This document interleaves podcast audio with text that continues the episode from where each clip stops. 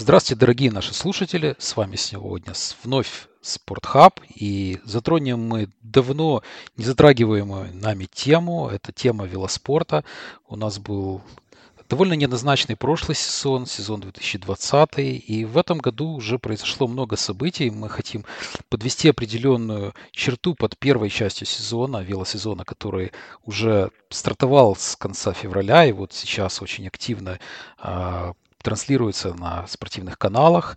И опять же, как всегда, наша наш тандем, велотандем Алексей Борисовский и я, Саша Маноха, продолжаем вот гнуть свою линию велоспорта и рассказывать о том, что же происходило хорошего, что же происходило немножко разочаровывающего нашего, ну и подведем определенную черту классической части велогонок, которая всегда заканчивается у нас э, в районе апреля, и уже потом дальше будут бередить умы э, и гранд-туры, и э, гонки другого калибра. Ну а сейчас вот первые ласточки с весною к нам пришли. Привет, Леш! Сереж, как дела? Как тебе начало старт велоспорта и как тебе вообще все это? Всем привет. Ну, вообще хотелось бы, конечно, этот подкаст, наверное, записать немного раньше, но обстоятельства жизненные сложились так, что только сейчас мы выходим с первым подкастом э, о велоспорте в этом году. Но, тем не менее, надеюсь, мы вас э, не порадуем аналитикой качественной. Э, ну, как обычно, классики э, очень радуют вообще отсутствием какой-то банальности, знаешь, э, потому что, ну, действительно, в отличие от, ну, допустим, Джира и Тур де Франс, то ты тут, ну, прям, ну, нельзя э, абсолютно ничего прогнозировать никогда. И бывают очень часто, ну, какие-то победители, на которых вообще никто не ставил.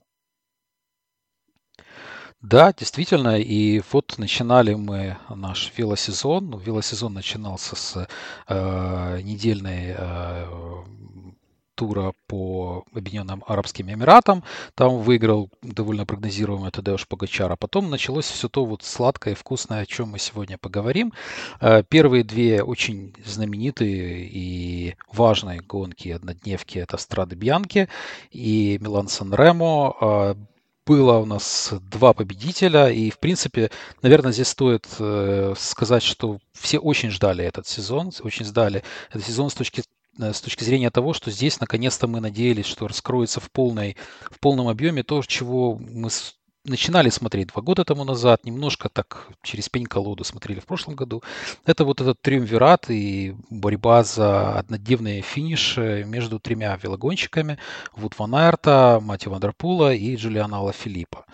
А, все они показали хорошие результаты, но началось все с того, что выиграл первую свою гонку на Страде Бьянке а, Матье Ван дер Пул а, огромный отрыв из невероятного количества сильных, очень сильных гонщиков за 50 километров э, до финиша.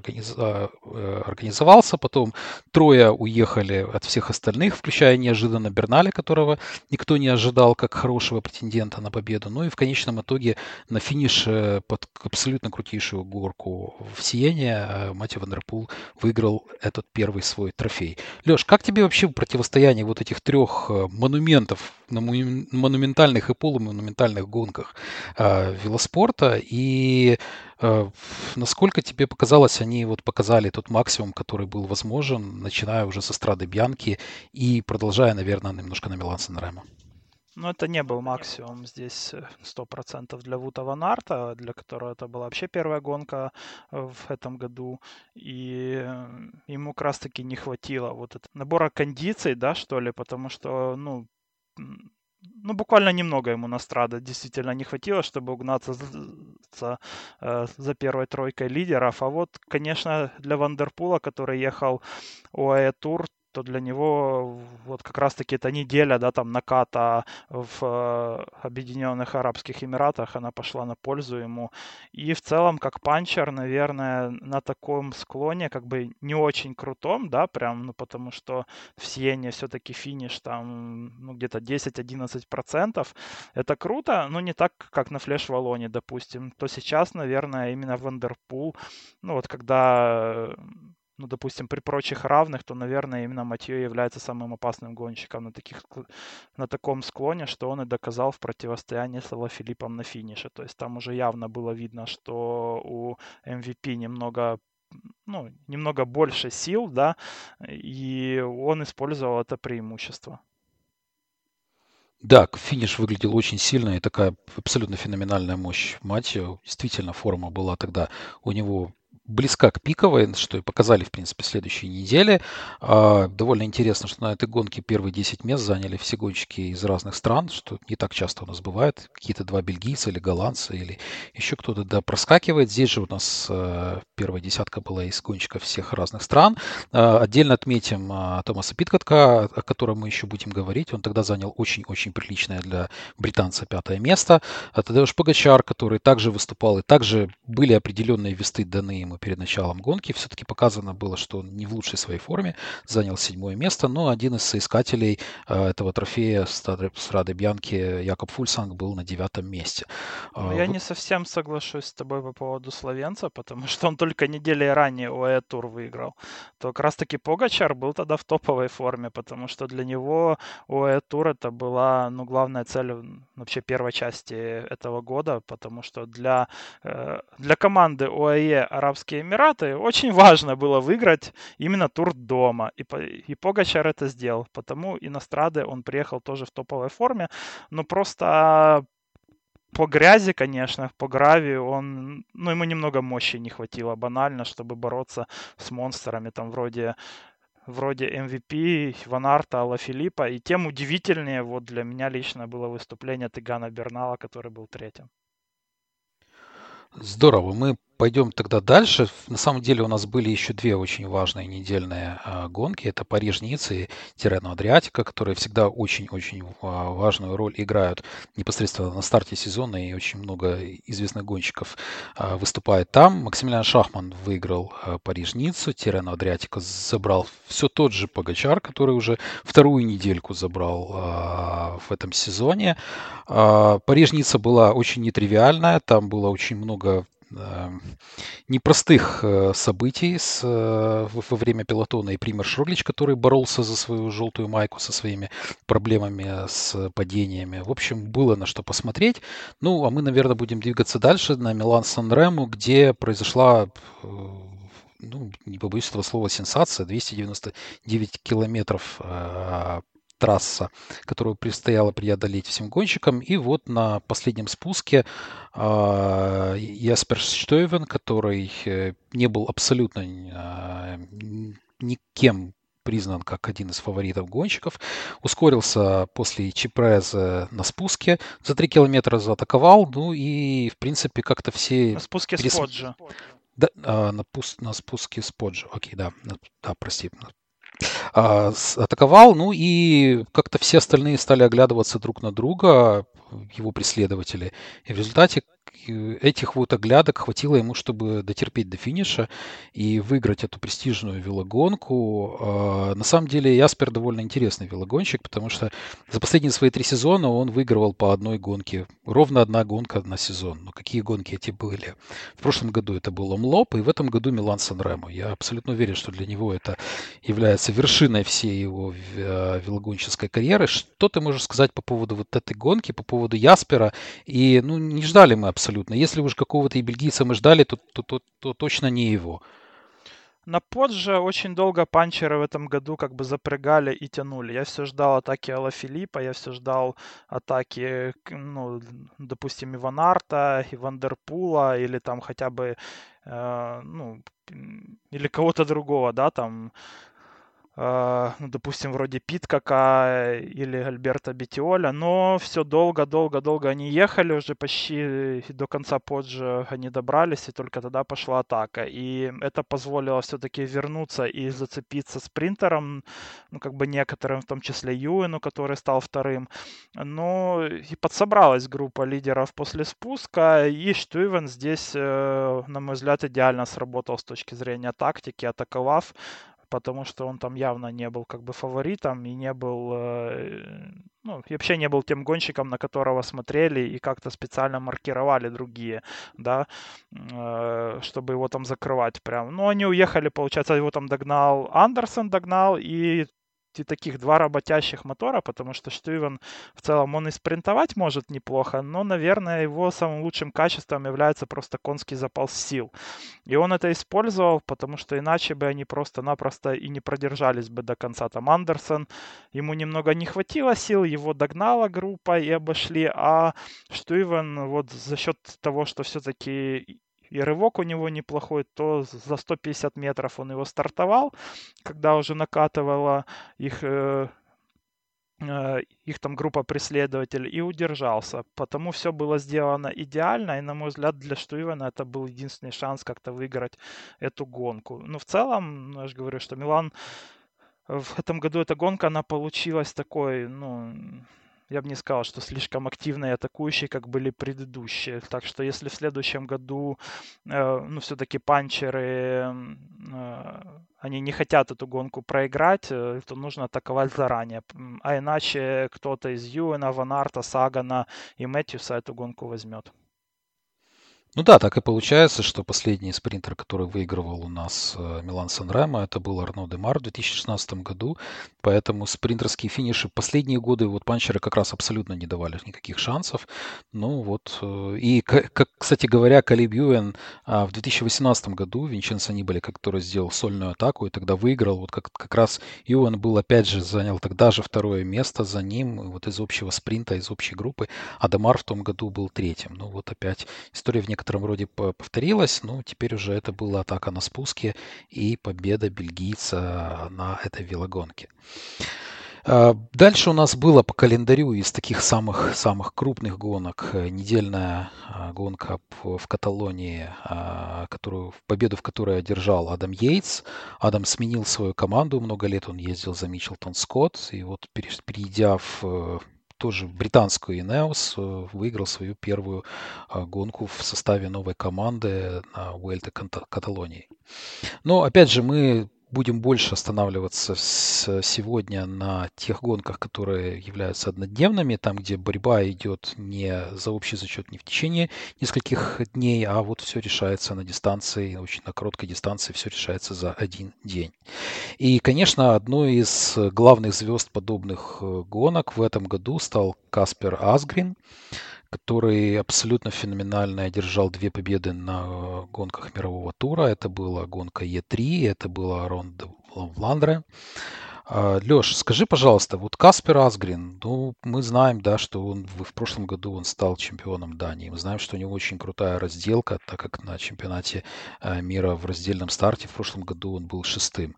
Но ну, никак мы не ожидали от него результата. Вот Штувина не ожидали, но это скорее была такая единоразовая атака. Может быть, одна победа из ста возможностей, которая у него была бы, вот он ее как раз и заполучил. Что касается Каспера и что касается его как гонщика и вы вышедшего из тени, ну и очень сильно зарекомендовавшего своими результатами и своей выживаемостью э, в эту, этой весной.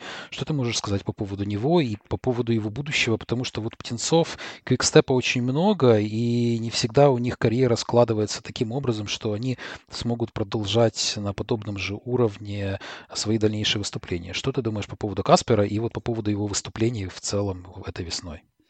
Ну, это не первый от него год, ну, такой очень мощный. На самом деле у Каспера прорыв был еще в 2019 году, тогда было второе место на, на том же туре Фландрии и топ-3 на туре Калифорния. Это уже даже и недельная гонка, то есть он, в принципе, себя показал гонщиком э, как очень сильным и на брусчатке, так и универсальным, потому что в Калифорнии там были и горой, и боролся он там с э, Игитой, например, а не с какими-то классиками, да, и все равно был в топ-3 на той гонке. То есть в принципе, э, ну, как бы потенциал Асгрена уже был известен э, еще ранее, но не хватало каких-то ярких выступлений в плане там побед, да, потому что там э, в 2020 году там было Кюрне, Брюссель, Кюрне, у него там была победа, но это все-таки гонка и не мирового тура даже.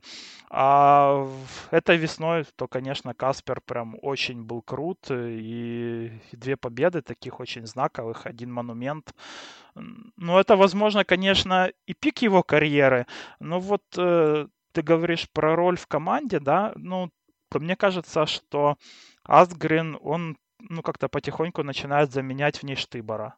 э, который уже все-таки стареет. И, и при этом у Квикстепа должно быть увеличение там финансирования, там по крайней мере, Лефевр об этом активно ведет там как бы пропаганду, можно сказать, да, везде буквально, что, что мы, мы почти подписали контракты там со всеми, об этом говорят там и, и новые сделки с Лала Филиппом и с Эвенпулом в том числе, так что я думаю, что и Асгрина он тоже оставит в команде, потому что Асгрин, ну, как бы кроме того, что он э, очень крут на брусчатке, он еще очень классно едет и разделку, и при этом он достаточно неплохой и в качестве спринтера, и даже в горах может быть Грегори очень таким полезным для Тур де Франс. Ну да, я считаю вообще, что Е3 это победа команды, потому что там было невероятное количество гонщиков из Квикстепа, которые просто безумно круто разыграли свое преимущество перед всеми теми лидерами, которые были в, в, во главе с э, Матью Вандерполом и Оливер Нансен вместе с э, Грегом Ван Авермантом тоже там были, но, но вдвоем ничего не могли противопоставить э, Квикстепу. И, конечно, то, как он вот смог уехать от всех и удержать эти 30 секунд э, преимущество, которое было, по-моему, еще километров за 15-20 до финиша, это смотрелось очень круто. Ну, а, конечно, главной вишенкой на вот этом торте его сезона были его э, отъезд вместе с Матью Вандерпулом на Ван Вландерене. То есть это, это очень круто смотрелось. Э, Матью видно было, что он пытался сбросить э, датчанина, пытался скинуть его и на брусчатке, и на каких-то холмах. Тут терпел, терпел, и в конце концов э, выиграл у него в спринтерский финиш.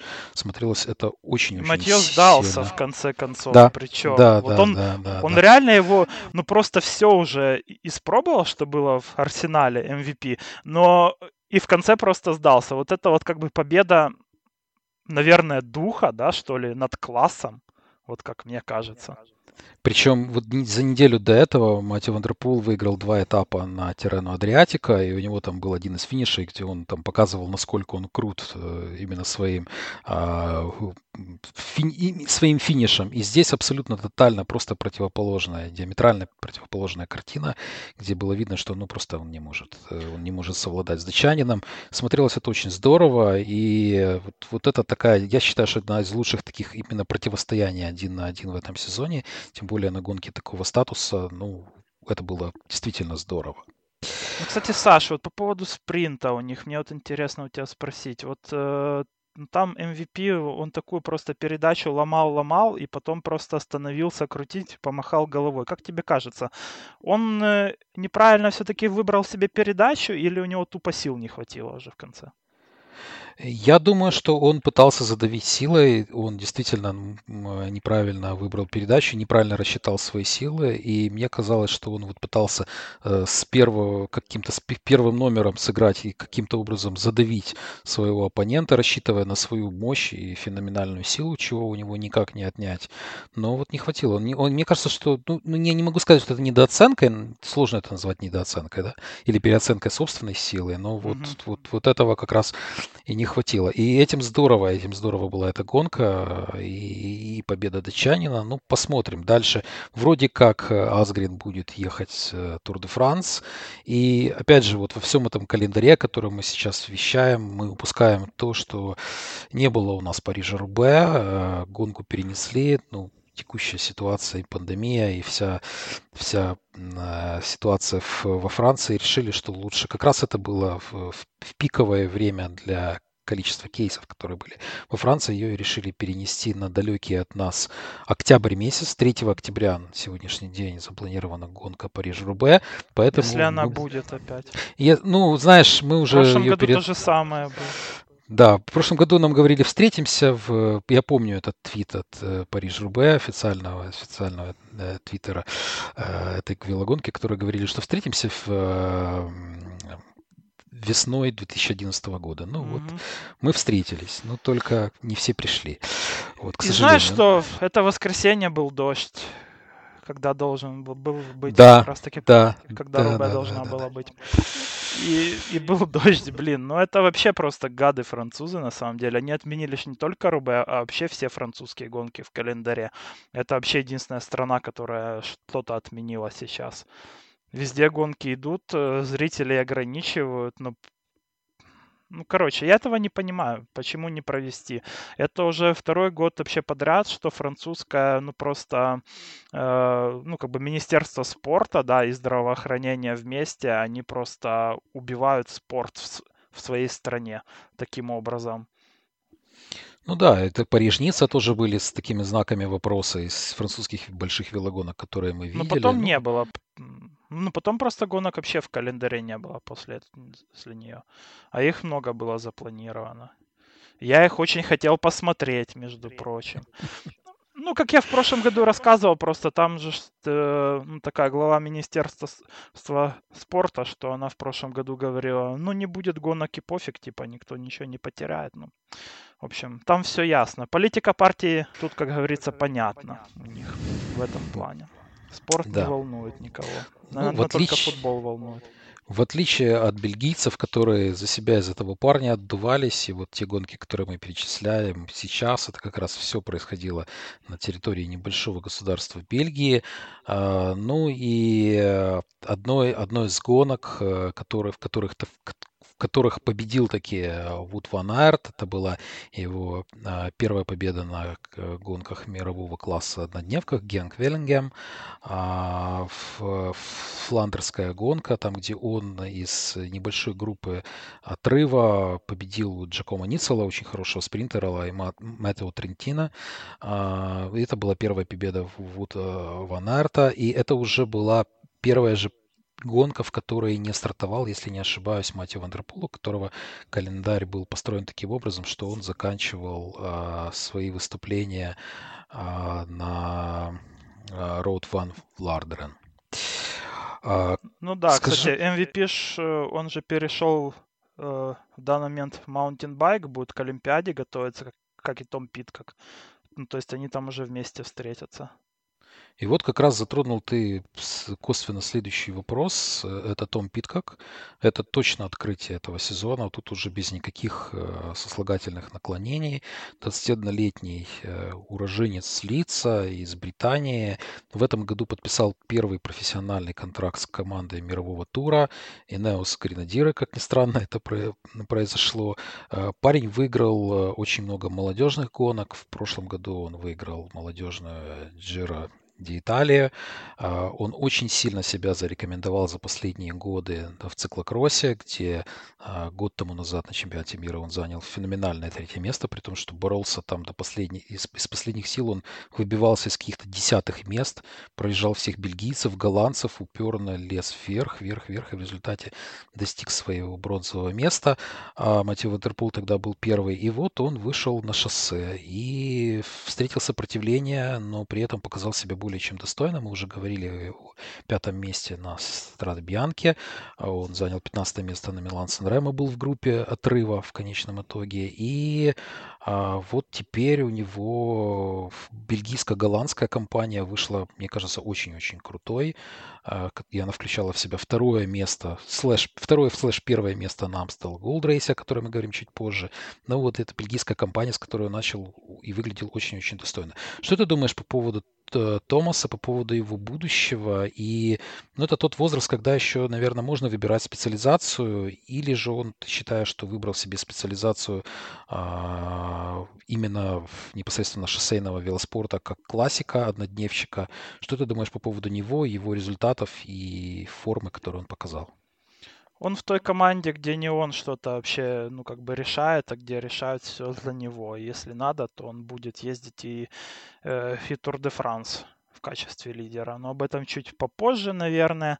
Э, вот что касается его вообще выступлений к, э, этой весной, то вот они начались вообще очень неоднозначно, и он проехал тур э, Альп, ну, только французский, который там по Вару у них шел, и и ничем там особо не отметился. На Амлупе тоже ничем не отметился, был 55-м. И вот по первым двум гонкам казалось, что они ошиблись ли все и что, ну, какие вообще у него перспективы в этом году. Но потом э, он очень круто Тата вообще проехал и, э, и Кюрне, Брюссель Кюрне, и Страдобьянки, и так далее, и так далее, и так далее. А, вот, э, ну, в принципе, вообще смотрелось, э, ну, так, что он был э, в каждой гонке в группе лидеров или практически в каждой гонке, да, и, и в принципе, это намекало, знаешь, вот на то, что это новый там, ну, к примеру, Ваут Ван Арт или, или Вандерпул в плане как универсальности, ну, то есть между, ну, допустим, между тем, что он может и брусчатку ехать, и холмы, да, и при этом спринтовать очень хорошо, как для его размера размеров. Но при этом он на них очень похож и в плане стабильности. Это что отличает вот допустим, этих двух топовых велосипедистов от многих других. Но вообще вот э, после переезда в Арденны, на самом деле, как мне кажется, он раскрылся еще сильнее, потому что победа на Брабанте была в спринте с, с Ванартом, потом второе место на Амстеле, и шестое на Флеш Волонь. Но это очень крутые результаты, которые получше даже, чем у него были. Ну, собственно, Истрада Бьянки это что же, можно сказать, что панчерская классика. Э, вот, и там было пятое место. Ну, то есть, э, как мне кажется, ему нужно развиваться все-таки в сторону более горную, потому что с его габаритами сложновато на брусчатке с этими монстрами соперничать. А вот э, а вот если он уйдет все-таки в большую специализацию, как э, вообще сначала панчера и с постепенным переходом в гонщика генеральных классификаций, то это, как мне кажется, ну, ну как-то более перспективно, да. Но я думаю, что пока что его в Инеосе не будут прям так форсировать там в генеральщика, потому что, ну, все-таки Томасу только 22 года, это еще, ну, наверное, немного рановато, да, для многих. Ну, хотя, как бы в современном мире, когда здесь у тебя Погачар э, в таком возрасте юном э, Тур де Франции берет, то люди как-то забывают, что в таком возрасте еще многим очень сложно ну, как бы претендовать на высокое место в генеральной классификации на грантурах. Эм, но зная Инес, они по-любому будут пытаться делать так, что у них э, все-таки победитель на Тур де Франс, э, он будет британским, и как минимум по таланту, конечно, Пит как прям далеко впереди всех предыдущих британских победителей грантуров из этой команды, потому что при всем уважении к Брэдли Виггинсу Крису Фруму и Джеранту Томасу все-таки Пит как талантище намного больше, чем они были. И если эта команда какими-то способами ну, все-таки сумела сделать из э, двух, э, ну просто, ну, из одного раздельщика и двух вообще посредственных э, ну, как бы велосипедистов, ну, как бы трех чемпионов Грантура, то я думаю, что и, и спит какая, если они все-таки захотят это сделать, то у них это получится. Хотя, в принципе, последние вообще расследования и скандалы по поводу допинга в этой команде, которые были там в начале 2010-х, ну, то может как-то изменят, конечно, ситуацию в Иниосе, но ну, посмотрим. Но я думаю, что все-таки они будут пытаться рано или поздно делать из него генеральщика, потому что такой талант, э, который просто... Он же не просто с жира выиграл, да, молодежный? Он просто все там выкосил. Он э, все горные этапы нормальные взял. Да, но там еще не было колумбийцев до конца. Там же была как раз обстановка с ковидом, поэтому отнюдь не все молодые колумбийцы могли ну, заявиться. Ну, Они участвовали. Колумбийцев но... молодых не бывает. Что да, туда. А по поводу э, победителей Энеос, э, э, у нас еще есть Гео Харт, который в прошлом году забрал Джиро Ди Италия, вот, из британских как раз кувателей побед Инеоса, поэтому да, вот эти, ну, да. эти слова по поводу, по поводу британцев имеют, да, имеют, имеют абсолютно реальное подтверждение. Прошлогодичная Джира абсолютно не предвещала такого развития событий. Поговорили мы о тех, кто затронул э, положительные струны души нашей велоспортивная болельщика в этом сезоне, в этой весной. А, наверное, стоит сказать пару слов о тех, кто больше всех разочаровал по объективным или субъективным причинам. А, было много велогонщиков, которые не показали своего привычного класса и не показали своих привычных мест на брусчатке. Возможно, они каким-то образом смогут отыграться на потенциальном а, на ум пошло э, Париж-Рубе, но вот сейчас те фамилии, которые приходят на ум, это Саган, Кристоф, Насен и, и А Жильбер, ну, Жильбер для меня вообще является гонщиком одной велогонки, потому что у него сейчас самая главная задача в, карьере была это Милан сан Мне кажется, э, недостижимая на текущий момент, э, хотя чем черт не шутит, величина для него. Э, как тебе вообще те, кто вот из бывших, да, из бывших лидеров весны и их результаты, кто разочаровал больше всего? Были ли это объективные или субъективные причины на это? Вот в этом контексте. Расскажи, пожалуйста, пару слов. Ну вот у Сагана и Жильбера здесь объективные причины, потому что у Сагана это, это ковид был, причем ковид вообще в ключевое время для подготовки к этому сезону классик, то есть он там в конце февраля слег с ним, и слег так не слабо, там где-то дней на 10, на 2 недели, вот, и после этого он как бы постепенно набирал, но ему все-таки, ну, как бы, ну, не успел, да, как бы топовых прям кондиций своих э, набрать. Ну и, как мне кажется, Саган, ну, тоже уже свое время, э, ну, как бы свой отрезок исторический уже пропустил, когда он мог вообще выигрывать. Но, кстати, немного слухов, что у Сагана как бы проблемы с новым контрактом в Боре. Бора хочет сделать ставку ну, больше уже там на немцев, на Полита и на Шахмана. Эм, а Саган очень для них дорогой и, и не особо у них там хорошо идут ну, пока что вообще переговоры о новом контракте, потому что у Словака в этом году он заканчивается. И сватают как раз-таки Сагана в Квикстеп. Ну, извините, вот если Саган будет в Квикстеп, то хо-хо. Я Несем туда деньги свои. Да, да, учитывая Кавендиша и его восстание из пепла, действительно. Да, это, ну, это может быть очень прям жестко на самом деле, причем для обеих сторон. Вот на месте Сагана я бы хотел в Квикстеп на самом деле покататься сейчас. Э, пускай даже там и зарплата у него будет явно не максимальная, которую он может получить на рынке, но с точки зрения результатов туда, к примеру, уехать на два года, а потом э, а потом ехать косить бабки в Израиль Стартап Nation, то ну как бы такой вариант э, он тоже возможен. У Жильбера была травма, из- из-за которой он много пропустил, и, в принципе, в другое время уже не был конкурентно способен, потому, хотя пытался от- атаковать на Льеже, там, допустим, но, но не очень. А, кто меня разочаровал вообще по-настоящему, это Кристоф и Оливер Насен. Ну, как бы Кристоф вообще выглядел, эм, ну, как уже гонщик, который уже закончился, честно говоря. Я вообще не знаю, это связано, ну, как бы с тем, что где-то они промахнулись с точки зрения, как бы, подготовки, но ну, как-то, ну, вообще ноль моментов, когда он там запомнился. Да, он там, ну, как бы несколько раз он там, ему не повезло, когда прокол был там, э, когда он ехал, в, в, допустим, там в группе лидеров на последних двух километрах был у него прокол на классиках, но в, ну, в целом, как бы, Кристоф, обычно он как-то так и держался-держался, но на предпоследнем там где-то холме он уже вылетал, и доезжал там где-то в топ-30, в топ-40, и и особо его даже не показывали. А вот Оливер Насен как-то откровенно расслабился. Я думал, они с Ван там будут вместе в команде очень опасными, будут вдвоем как-то атаковать и пытаться, что ли, сделать из себя такую как бы мини-квикстеп, да, потому что там еще есть кроме них как бы классные гонщики на классике.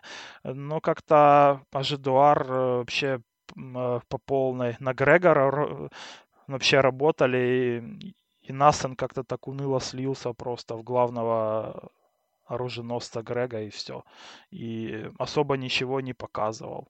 Но это как-то для меня это странно. Я думал, что они вдвоем будут атаковать, как-то так, ну, пытаться, ну, как-то разбросать там, допустим, э, Грегори других команд и фаворитов других команд.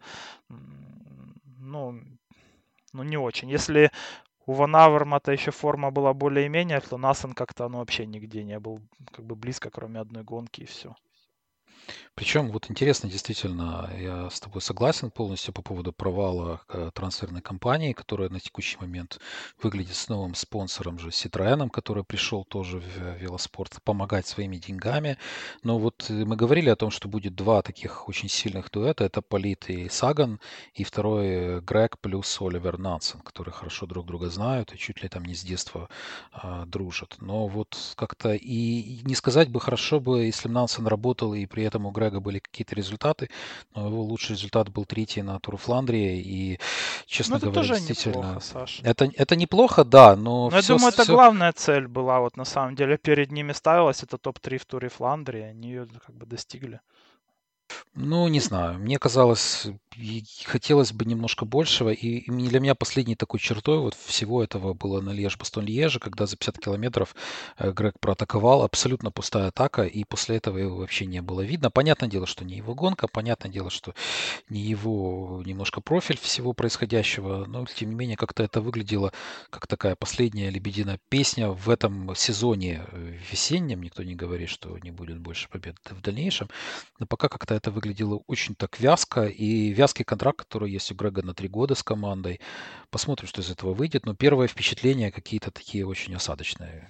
Ну, как-то средненько, знаешь, вот по поводу как бы Грега. Он вроде не был провальным, ну вот, для Ван Авермата, да, потому что он, в принципе, ну, в практически каждой гонке он был как бы впереди в топ-10, в топ-15, но ни побед не было, ну, ни ярких впечатлений. Все-таки даже и на туре Фландрии он не был в числе как бы первых трех ну, вообще гонщиков, которые бы удержались. Там был еще Ваут Ван Арт, которого потом э, как раз таки вот э, Вандерпул сбросил на Паттерберге последним. И уже потом Грег Ван Авермат из группы атаковал и третье место заработал себе.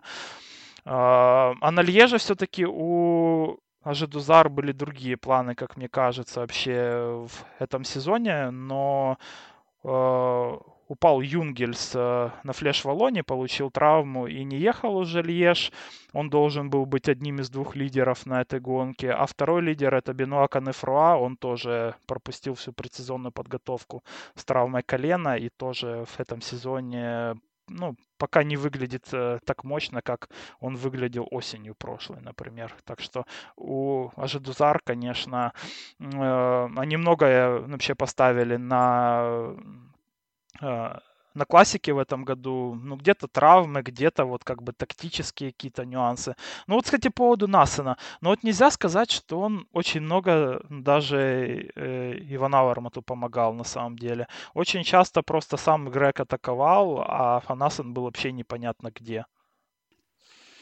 Ну, как-то, да, получается, у нас она, вот его пик карьеры, там, несколько годичной давности, когда он был чемпионом Бельгии, все время его сопровождали какие-то или проколы, или необязательные падения. Как-то вот так получается, что карьера, которую все казались, казалось, что он сможет вот сейчас что-то добиться, как-то так она все время вторые до третьи места получается, что на самом деле очень крутой результат, но от него ожидалось немножко больше, нежели это. Что ж, будем переходить мы ко второй части э, марлезонского нашего балета. Это Арден, это Берги, это невероятное количество коротких, но очень э, истязающих э, гонщиков подъемов. За последнюю неделю, вот даже календарную неделю, прошли три основные велогонки по дорогам Голландии и Бельгии. Все начиналось с Амстел Голд Рейса, которая была буквально вот 18 апреля. А, сильная, сильная гонка, очень, а, очень интересная. Те же самые действующие лица, которых мы уже упоминали в основном, а, с победным финишем Вута Ван Аерта. Как тебе эта гонка и как тебе вся вот окружающая, окружающая ее такая атмосфера и финиш, конечно, фото... с особенно трепетным вниманием к фотофинишу между Питкоком и Ван Аертом? Ну, в этом году организаторы изменили вообще маршрут этой гонки, то есть они ее и сократили очень сильно, километров на 70, и убрали, или последний Кауберг убрали, там это, это холм, в принципе, самый крутой, где обычно и был, э, ну, такой уже просев, да, главный, вообще финальный. В этом году на последнем круге его не было. Ожидался спринт э, из э, группы в 30-40 где-то человек, и он почти получился, но уехало все-таки трио слишком сильное, это Ванарт, э, Шахман и Пит, как э, которые уже к себе никого не подпустили. Э, вот. И здесь все-таки Ванарт отыгрался за поражение в Брабанте, да, буквально там было три дня разницы или четыре между этими гонками. Тогда Том у него, в принципе, ну так уже на финише, да, там на сантиметрах каких-то вырвал победу. А здесь разница была вообще микроскопическая, там буквально миллиметр был разницы на том фото, что арбитры уже потом показывали после этой гонки. Но, честно говоря, э, ну, как бы замер на той, той фотографии, он был взят где-то за сантиметров где-то 30-40 до финиша.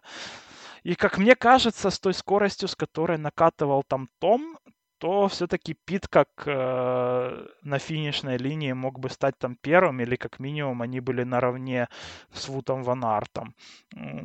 Но мне на самом деле не сильно понравилось это решение. Ну, как бы судьи, которым явно нужно было определить одного э, одного гонщика, который стал бы первым в этой гонке, потому так они сделали.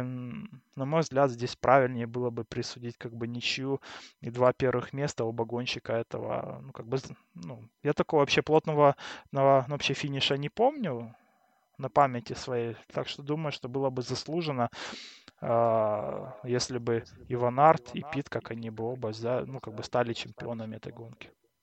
Ну, мне вообще показалось, что Пит как выиграл, честно говоря. Я не, не сторонник каких-то конспирологических теорий, но вот э, там были На повторе, да? Фотографии, да, да, казалось, да, что Питка. Да, да, да, показалось, что Питка, и после этого, опять же, фотографии, которые уже были более статичны. Вот это там было две рекламных щита, и Amstel Gold Race венчал с собой, собственно говоря, финиш. И вот э, этого щита не видно на той фотографии, которую делали в виде фотофиниша, по которой, собственно говоря, и показывали, что ну вот, вот Ван Арт, собственно, и победил. И вот это, конечно, засеяло зерно сомнения лично в меня, хотя не знаю, не сказал бы какой-то предвзятости бельгийцев по отношению к голландским э, судьям, но вот, скорее всего, взяли из того, что было, ну, а было у них победа вот у Ван Аерта. Согласен по поводу первых мест, но да, получилось так, как получилось. И, конечно, молодец Большой Шахман, который провел тоже очень классную весну. Мы уже говорили о том, что он победил э, на Париж-Ницце, престижной велогонки. И вот теперь третье место на Амстел Голд Рейсе. Это очень, Сделал очень хороший результат. Там вообще все, что мог на самом деле. Он там атаковал, по-моему, э, там и за километр или там за полтора до финиша пытался атаковать, потому что, в принципе, понимал, что шансов в спринте у него нет против этих двух монстров. Но кто бы его там отпускал, как говорится. Так что не повезло просто Макси, что уехал с такими соперниками. Да, ну и с общего, из остальной группы, которая уже добирала, Мэтьюс, которого бы еще не называли в нашем сегодняшнем подкасте, Майкл Мэтьюс э, занял четвертое место, Алехандро Вальверде пятое с шестым а, Джулианом Алла Филиппом. Ну, слушай, Саш, э, ну мы с тобой как-то про Вута Нарта мало поговорили на самом деле, хотя, как мне кажется, он еще заслуживает вообще пары слов. Э, как мне кажется, этот гонщик опять выходит на новый уровень, потому что в этом году его вообще худший результат это 11 место на Е3. В остальных гонках это четвертое место на Страдо Бьянке, три победы на этапах на Тирена и второе место в Генерале, при том, что эти этапы, которые он брал, был один панчерский, второй спринтерский и третий это разделка, то есть универсализм, ну просто, ну какой-то нереальный. Э, и очковую номинацию он взял э, Потом было у него там топ-3 на Милан Санремо э, и победы на Генте, на Амстеле, второе место на Брабанте и, и шестое место на Туре Фландрии.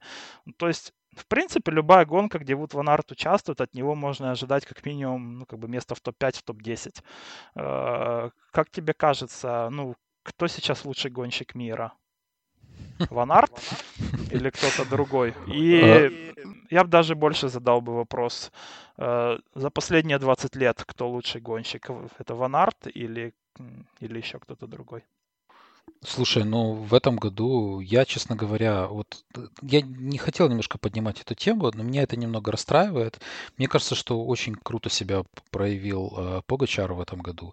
И Ван Аерт, мы уже его признали лучшим гонщиком прошлого сезона. Мне кажется, у нас было в, в наших подкастах прошлогодичных. Да. А, как раз мы его признали. Поэтому мне кажется, что Тадеуш э, сделал абсолютно невероятное, уже забегая наперед э, победой на Льеж-Бастон-Льеж, своими победами, которые он оформил оформил, ну, на родной для себя, в кавычках, родной э, туре э, Объединенных Арабских Эмиратов. Первое место на Тирана Адриатика, э, третье место на туре, на туре Басков.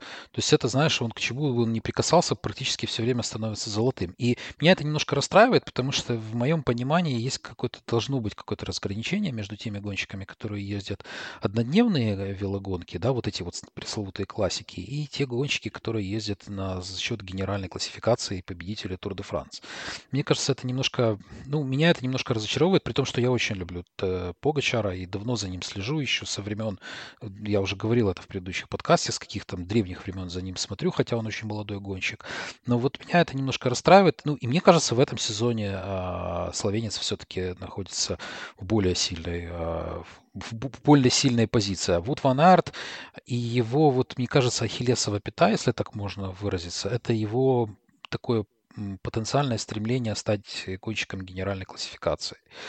Мне кажется, что здесь может получиться прокол, когда он, если попробует перестроиться и будет вот гнаться за вот этим вот каким-то, а, не знаю, мечтой, не знаю, насколько это является его мечтой или нет, но вот за вот этим вот титулом, да, генерального классификатора гонщика, что он показал на прошлогодний Тур де Франс, что он вполне способен это сделать.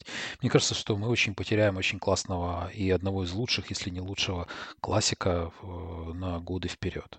Ну, в Иносе у него было бы уже 10 титулов Тур де Франс. Ну вот видишь, то есть, то есть как раз меня вот это, меня вот терзает смутные сомнения по поводу его дальнейшей стези. Конечно, решать выбирать ему, это его личные риски, это риски, возможно, потенциально его команды, но вот это вот, вот все вот потихоньку теплится эта надежда, да, в том, что он может стать генераль, гонщиком генеральной классификации. Мне кажется, мы потеряем еще раз очень сильного классика, и не отнюдь не факт, что приобретем победителя допустим, даже там Уэльта или Тур де Франс или какой-то еще многодневки. Я уже через это проходил. Кстати говоря, это вот один из примеров Джулиана Алла Филипп, да. Он француз, он должен тянуть себя, на себя желтое одеяло лидера на Тур де Франсе, но это все в конечном итоге может э, выйти ему боком.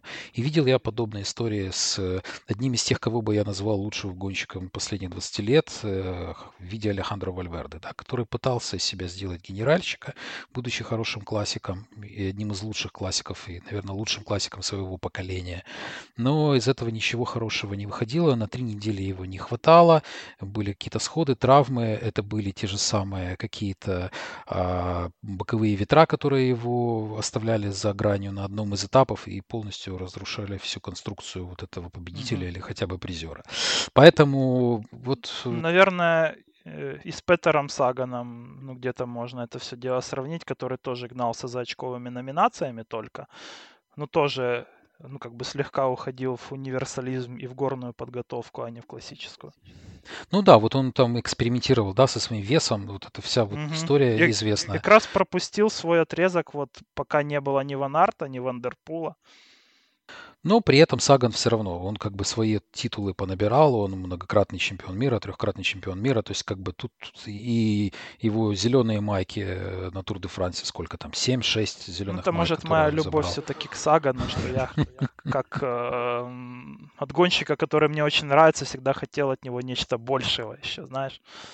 Да, більшого вымогай. Так и здесь. Поэтому вот, да, Богачар, а Роглич, э, вот он тоже можно было бы назвать его одним из победителей, но вот и Париж-Ницца, и последняя Леж-Бастон-Льеж, конечно, оставляют негативный отпечаток. Ну, его цель на сезон понятна, и как бы его судить мы будем по тем результатам, которые будут по результатам Тур де Франс. Да. Поэтому тут немножко другая стезя. Рогличей мы уже по осени посчитаем. Да, поэтому тут у нас все еще впереди. Флэш Волонь, э, гонка, которую, которая считается самой короткой с точки зрения смотрибельности, а, которая прошла через Две минуты дня. ровно. Которая прошла, да, ну так уж получается. У нас э, Мурдыхуй, которая является ключевой точкой э, этой велогонки. Джулиан Алафилипп забрал эту велогонку, обойдя на финише Примаша Роглича. Третьим был Алехандро Вальверде, который много раз штурмовал эти вершины э, довольно успешно в свои годы. Леш, как тебе вообще вот эта велогонка и Алла Филипп, который вот одержал свою третью победу, и отсутствие Объединенных Арабских Эмиратов, которые сложным ковидом были сняты перед началом дистанции, хотя, насколько я знаю, а, тот же самый Погачар проехал всю дистанцию потом отдельно, просто вне, вне зачет, вне общего зачета. Как тебе этот э, спорт финишный? Э, ну и в целом, э, насколько ты считаешь, Роглич обоснованно атаковал вот немного раньше, чем это делают э, обычно стандартно в последние годы? Ну, слушай, ну, конечно, еще и до старта как бы у меня был шок, потому что сняли у ОАЕ Арабские Эмираты, команду вообще полностью, потому что э, у них было два положительных теста, у Диего Улисси был положительный тест, и у одного из работников команды. Но потом эти тесты, ну, то есть еще один тест они сдали потом, да, э, и, и он уже был негативным. Ну, то есть у них был негативный тест, э, э, ну, как бы э, перед отлетом, да, вообще в Бельгию. Они приехали, им сделали один вообще, ну, как бы позитивный и тут же негативный следующий. И всю команду все равно сняли с двумя очень крутыми гонщиками как раз-таки э, для Флеш Валони. То есть здесь был у них в команде Марк Хирши есть. Это на тот момент был вообще действующий ну, как бы чемпион этой гонки. Э, и Погачар, который был вообще главным ну, как бы претендентом на победу, да, с Филиппом и с Рогличем. А, вот. Так что был такой шок и сенсация, ну, с очень таким негативным осадком лично для меня, потому что, э, ну, уровень соперничества был слабый, откровенно говоря, в этой гонке по сравнению с последними там сезонами. И тот же там Канефруа, который в прошлом году зажигал, то он явно не в кондициях, которые нужны, чтобы соперничать сейчас. И Фульсанг откровенно разочаровал. Как-то у якобы этот сезон вообще не идет, и, возможно, уже возраст начинает играть свою роль. И Шахман как-то не оправдал моих ожиданий тоже. Э, так что в целом я был ну, честно говоря, вообще разочарован. У меня от Флеш Валони всегда ожидания без того небольшие, потому что, честно говоря, в плане зрелищности эта гонка реально, вот что можно включать там за 5 километров до конца, и ты вообще ничего не пропустишь. Вот, мне такое не сильно нравится, но что поделаешь. Но зато финиш обычно классный. Здесь и финиш такой получился рафинированный какой-то. С атакой Роглича, во-первых, сначала темп был откровенно слабоватый, что там даже э, Иван Севенант э, ну, там пытался соваться вперед, хотя для него это, наверное, пока что слишком сложная гонка. Э, вот. И, в принципе, группа была такая, лидеров очень такая внушительная, да, там человек 20 ехали, они почти, ну, ну по сути, до атаки Роглича, ну, там было 20, где-то 30, а то и 30 даже человек было. Это очень много, обычно на флеш-валоне еще раньше разваливают. Но Роглич э, атаковал как для решающей атаки все-таки рано. Он атаковал жестко, и сразу стало ну, вообще ясно, э, ну, как бы, кто есть кто, да, здесь, на этой гонке. Э, и здесь, как мне кажется, вообще сказалась разница в опыте, потому что для Примаша, хоть он и на три года старше Джулиана, это первый вообще флеш Волонь, э, а все-таки последняя, а все-таки последний холм, там надо очень, очень большую роль играет опыт на нем. Нужно очень четко распределить свои силы и четко знать, в какой момент атаковать, исходя из твоих вообще кондиций, да. Вот э, Ола Филиппа этой весной все-таки форма была как бы не лучшая, потому что в прошлые годы ну, на этой э, на этой гонке он мог выиграть прям ну, не особо напрягаясь, да, как и до этого там и Вальверде в свои лучшие годы. Но вот в этом году все-таки Джулиан очень четко как бы рассчитал свои силы и пошел тогда, ну, ну, как бы тогда, когда надо, потому что для Джулиана это, кажется, уже там шестая флеш-волонь была, в то время как для Роглича первая. И вот как раз-таки на опыте, вот эта победа именно на опыте была. И ему четко хватило сил, чтобы обойти уже сдувшегося Роглича под конец. Да, и вот ты знаешь, то, что ты говоришь по поводу 30 гонщиков, я с тобой согласен. Опять же, возвращаясь э, на, к Вальверде, который занял третье место, он был очень далеко на подступах к последнему холму, а, к последнему муру. И вот то, как он прошел всех, там пускай он выезжал за пределы трассы, но то, как он прошел всех и смог оказаться на третьем месте, в принципе, показало, насколько э, при всей видимой активности гонщиков э, скорость была не такой высокой, как, возможно, в предыдущем предыдущие годы. А, отдельно бы еще отметил, а, опять же, у нас тут Питкок занял шестое место, и Гуду, который а, приехал с седьмым местом, в принципе, довольно неплохой результат. Ну и южноамериканцы Чавес и Карапас. Я, честно говоря, не помню, когда последний раз южноамериканцы были где-то на высоких местах. Ну, возможно, это там в 13-х годах там Бетанкур, да, в тройку заходил когда-то. Вот Карлос Бетанкур, это вообще легендарная личность. А, вот тогда это были последние латиноамериканцы, которые хорошо заезжали а, непосредственно на этой гонке. Ну и победил, да, сильнейший. В прошлом году Джулиан не стартовал э, на флеш-фалоне. В этом году он э, одержал свою какую? Четвертую победу? Четвертая же это победа, да, у него? Не, это третья победа у него. Это третья победа, окей. Третья победа, поэтому вот приближается он к э, результатам Вальверде, который выигрывал эту гонку бесчисленное количество раз. Ну и э, собственно говоря, это все продолжилось э, через, опять Вальверде же, несколько... 5 побед.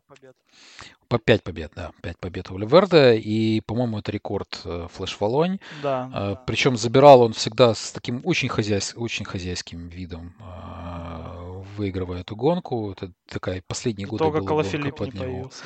Да, ну теперь как бы Алфилипп, вот последние две победы я помню, что ну казалось, что вот пришел новый Вальверде, ну и так потихонечку оно и происходит. Ну вот не было Хирши, понимаешь, и не было и Погачара не было. Ну вот очень обидно прям. Согласен, тем более Хирше такая ситуация с ним сложная. А Вообще про него можно и поговорить как раз. Вот, да, я думаю, как раз этот самый хороший момент, чтобы проговорить о нем. А, он сменил команду, не так часто это происходит в мире велоспорта, когда гонщик, имея а, действующий контракт, переходит в новый коллектив. С ним такая ситуация действительно произошла. Бывшая команда Sunweb э, DS, DSM новая а, в пилотоне появилась. И вот в этом году они провели трансфер, и он перешел в команду Объединенных Арабских Эмиратов. Казалось бы, что это очень крутой трансфер для Объединенных Арабских Эмиратов. Казалось бы, что он будет очень сильным гонщиком, и до бумаги выглядело, что это будет очень большое усиление непосредственно для всего коллектива и для их амбиций на всех гонках по-моему, на всех гонках мира, которые сейчас есть в мировом туре. Но вот как-то странное затишье, которое было с его выступлениями. Не, выступлял, не выступал он э, практически ни на одной гонке. Было очень много слухов. Леша, скажи, пожалуйста, Э, если возможно, подробнее о том, что происходило с молодым и очень талантливым, очень хорошо за себя зарекомендовавшим на том же самом прошлогоднем Тур де Франсе швейцарцем, и что ждать от него в будущем, каковы цели и каковы его э, ожидания э, в этом году. Ну, на самом деле ответов намного меньше, чем ну, пока что, чем слухов э, э, и вопросов здесь по поводу Хирша. Мы в прошлом году прям распинались по поводу того, что это будущее Sunweb, это новое лицо команды, да, с тобой рассказывали прям очень много про него. Ну, и было, ну, как бы, и, и за что хвалить и Марка, и Sunweb на самом деле. А потом это вообще был какой-то шок опять, вот, когда, ну, просто ни с того ни с сего он покидает команду, и сразу же как бы куча слухов, что там случилось, что якобы он там и зарплату затребовал, как бы повышение резкое. Sunweb очень не любит повышать зарплаты, как мы видели с тем же Томом Дюмуланом, и тем более у этой команды разговор со своими звездами, он ведется, ну, как бы на равных, да, с другими гонщиками и без каких-то преференций, что как бы звездам не сильно нравится. А Хирши, ну, как бы были вообще слухи поначалу, что, что Марк, он хочет ну, новый контракт на условиях в два раза лучше, чем у него были. Э, может, оно так и было, но тогда непонятно, ну, тогда, э, ну, как бы не стыковка, почему именно Sunweb его просто взял и отчислил, ну, хотя у него год еще по контракту оставался. То есть его команда просто сама выгнала э, и сказала, что больше дел не будет с ним ну, вообще никогда иметь. А, вот. После этого он подписался в ОЕ, подписался, естественно, там на хорошие деньги, а, но слухи опять начали, ну, как бы ползти еще дальше, когда он э, не появился на первых гонках, которые были у него в календаре, ну, там намечены еще там на середину февраля, и первую гонку он провел только в Каталунии в конце марта, то есть это очень поздно, ну, это поздний старт в принципе, даже для гонщика, который Ардены ставит своей главной целью на сезон. Э, вот. Ну, в общем, были слухи такие э, по поводу Хирша, что на самом деле он как бы негласно его ДСМ попал, ну, как бы поймала на допинге, то есть на допинге, который внутри команды, и чтобы не поднимать шума лишнего, они его просто отчислили и все.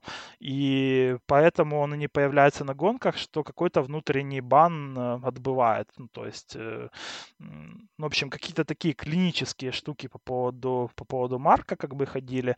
Ну, официальная позиция гонщика и команды в том, что у него была травма колена, которая не давала ему тренироваться, не дала ему готовиться к сезону, но слишком много ну, ну, как бы было дыма, чтобы не было какого-то огня, и слишком много, по-моему, нестыковок было, чтобы прям так слепо верить в то, что это была травма. Скорее всего, это могла быть какая-то комбинация всех факторов, и зарплаты, и, и звездности, и допинга, и, э, и травмы. Да, действительно так. Непонятная ситуация при том, что он очень сильно а, выступил в прошлом году на тех гонках. Тот же самый Флэш Волонь выиграл, Леж Бастон Леж занял второе место. В этом году вот такой не старт на Флэш Волоне, где мог он себя проявить в лучших качествах. И вот Леж Бастон Леж, последняя гонка из трех артенских, о которых мы сегодня хотели поговорить. А, она же завершает, наверное, а, глобальную программу весенних э, классик. Погачар выиграл финиш состоявший из э, пяти велогонщиков, в числе которых было два француза Ла Филипп и Году, Вальверде и Вудс. Как тебе в целом вот та гонка, которая прошла а, в это воскресенье, и насколько ты считаешь, ну я уже высказал свое мнение по поводу классики вот Погачара и общего зачета в генеральных гонках трехнедельных и победах на таких подобных гонках. А, как тебе в целом эта гонка? И вот мне, например, очень понравился перформанс, который был со стороны Анеуса, когда они за несколько километров до финиша стройными рядами всей командой вышли вышли вперед, оторвались от, от общей группы и в конце концов выдвинули на э, диспозицию Карапаса как того, как человека, который будет уезжать от всех. Э, Карапаса в конечном итоге дисквалифицировали, кстати говоря, за неправильное, интересно, дисквалифицировали были его, если бы он выиграл эту гонку из-за Трева, но история со сослагательное наклонение. Да, такое неправильная дело. техника спуска теперь уже техника, оказывается снять. Да, ну, в общем, смешно, причем при этом было много фотографий, когда другие гонщики их не дисквалифицировали, ну, это отдельный разговор. А, Все-таки Льеж-Бастон-Льеж, э, Погачар, Алла Филипп, финиш Вальверде с первой позиции, который вроде как тихорился в этой группе до последнего, проезжая километры. А, Хирш, и который сыграл очень важную роль в том, что не давал э, преследовать Рогличу и как-то пытался мешать э, Рогличу вместе с Формулой преследовать. И вообще Формула сыграл очень важную роль, потому что, собственно говоря, он первый атаковал и сделал задел для Погачара и его вот этой вот победы. Поэтому победа всей команды Объединенных Арабских Эмиратов здесь, мне кажется, очень важна была. Как тебе в целом гонка и какие какие, выводы, что, что интересного ты для себя почерпнул из нее? Mm. Ну, ты уже практически все рассказал, наверное. Но вот интересно было то, как действительно, как во время спринта эта пятерка расположилась, потому что два самых опасных гонщика были в конце, то есть Алла Филипп и Погачар, они были там на четвертом и на пятом месте в этой группе, в, ну, уже мини-группе, да, на финише. И при этом, как мне кажется, это большой промах э, ну, остального трио, что они дали им сесть на колесо себе. И Погачар в итоге вот выиграл за счет того, что он был на колесе у Алла Филиппа, а Жулиан слишком в себя поверил, что ли, или, ну, или недооценил там, допустим, спринт словенца.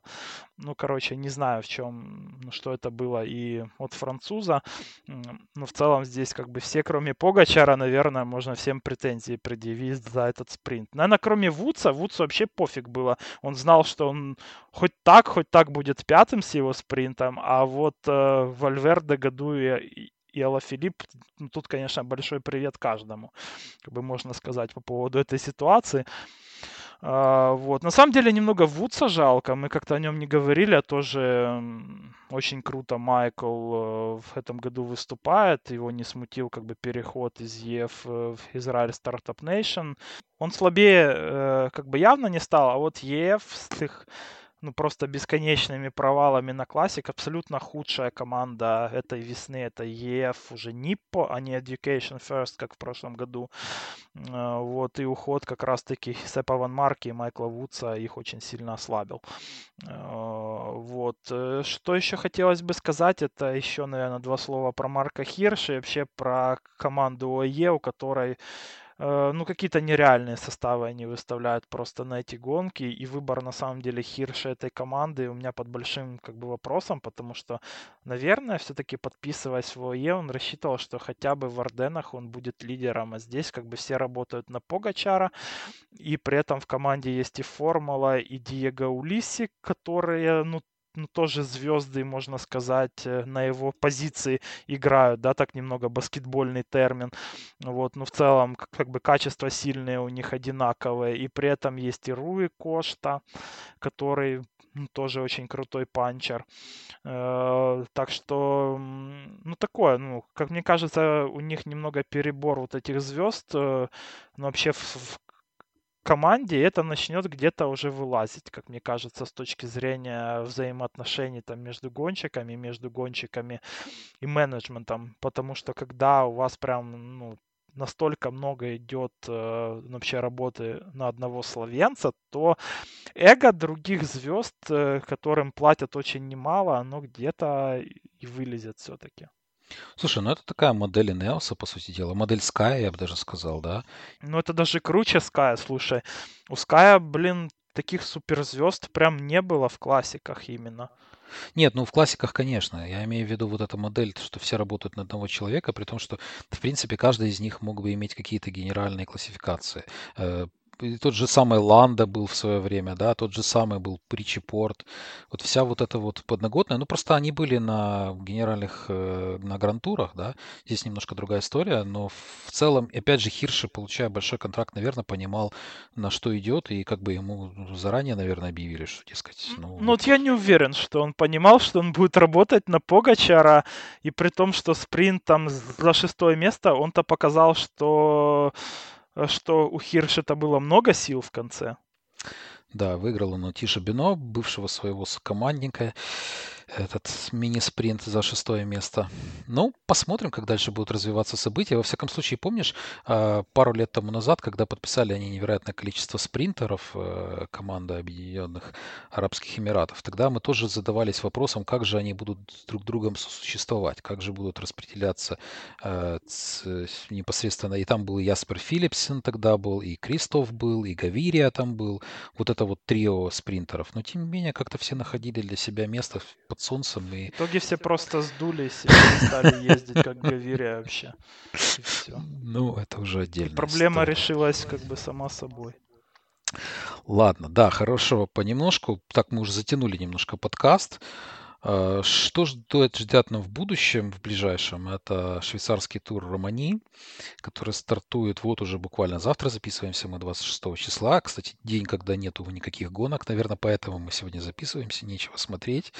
А потом Джиро Ди Италия, надеюсь, будет от нас освещение данного события, данного гран-тура. И расскажем мы о том, чего ждать и чего не ждать. А, а где будут рыбу заворачивать на, в Италии. Вот такой короткий, короткий пока дальше не забегаем. Сейчас очень сложно что-то планировать, как-то организовать себя заранее на несколько месяцев вперед. Ну, пока Будем вот пока... стараться освещать да, Джира, да, это точно. Да, да, Джира это одна из наших любовей, таких же, как, в принципе, из э, весенней классики, о которых мы сегодня слегка, немножко и чуть-чуть поговорили. Леш, спасибо тебе большое. Мы стартовали тоже э, немножко с запозданием. У нас такой раздельный старт. Пос... э, запоз... ну, я как Сага, но у меня прям перед стартом сезона подкастов тоже ковид случился, так что... Да, увы и ах. Всем крепкого здоровья, конечно. Держаться, да. И смотреть велоспорт. Наш велотандем. Алексей Борисовский, я Саша Маноха. Будем пытаться как-то освещать больше, быстрее, сильнее. Вот этот принцип олимпийский заложим. Всем спасибо за внимание. Слушайте подкасты, смотрите велоспорт и не болейте.